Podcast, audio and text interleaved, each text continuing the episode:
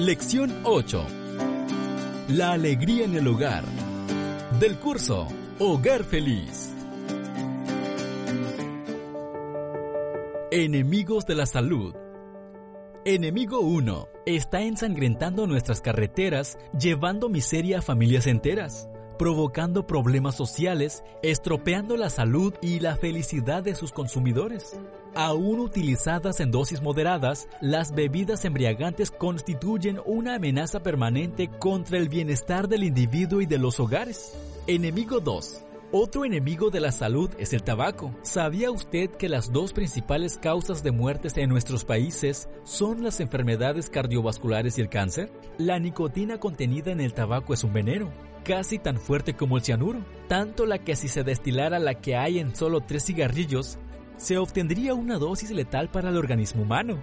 Además, la nicotina es el alcaloide responsable del enviciamiento del fumador del cual es tan difícil liberarse. Y como si no bastaran la nicotina y el alquitrán, el tabaco trae consigo el monstruoso sequito de 30 venenos más.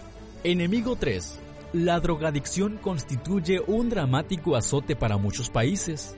Está destruyendo hogares enteros, especialmente la vida de jóvenes que se inutilizan a sí mismos, cuando podrían disfrutar de buena salud física, moral y mental cuánto deberían cuidar los padres las amistades de sus hijos y el modo con que usan su tiempo libre, porque es entre las malas compañías y en los momentos de ocio cuando el adolescente puede verse arrastrado hacia el vicio y la corrupción de las buenas costumbres. Cada vez que nuestro organismo recibe en su seno sustancias tóxicas, queda afectada nuestra relación con Dios, a la vez que enferma nuestra salud física y espiritual.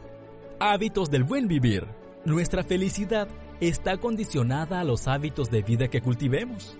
De ahí que, por ejemplo, sea de gran importancia tener una hora más o menos fija para las comidas del día. Comer a cualquier hora o estar masticando alguna cosita durante todo el día es una costumbre perniciosa para la salud. La salud espiritual que vemos y leemos. Si la salud física es importante, y así como en buena medida la salud del cuerpo depende de la alimentación, también la salud del espíritu depende de cómo la alimentamos. ¿Qué amistades tenemos? Que las amistades sean puras, edificantes y respetuosas. De lo contrario, es mejor no tenerlas. ¿No es parte de la responsabilidad paterna velar por la salud espiritual de la familia? Porque ¿de cuánto vale un cuerpo sano con un alma enferma? Ya lo dijo Jesús. ¿Cuánto le aprovechará al hombre si ganare todo el mundo y perdiera su alma? La salud y la alegría del hogar solo se consiguen cuando padres e hijos buscan por igual la dirección del Altísimo. Entonces sí hay sanidad integral del cuerpo y de espíritu. El gozo y la felicidad inundan el hogar. Análisis personal. En esta lección acabamos de ver cuán importantes son los buenos hábitos de vida y el atender las necesidades del alma. He aquí algunas preguntas para el análisis personal.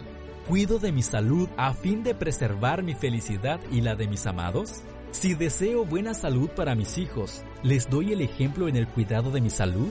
¿Qué puedo hacer para evitar que mis hijos caigan alguna vez en la drogadicción? ¿Recuerdo siempre que mi cuerpo es templo del Espíritu de Dios? ¿Y que el verdadero dueño de mi vida es el Creador? Llevas un buen progreso. Estás a punto de concluir el curso Hogar Feliz. Este curso fue creado por La Voz de la Esperanza y adaptado por Alimentos Colpac.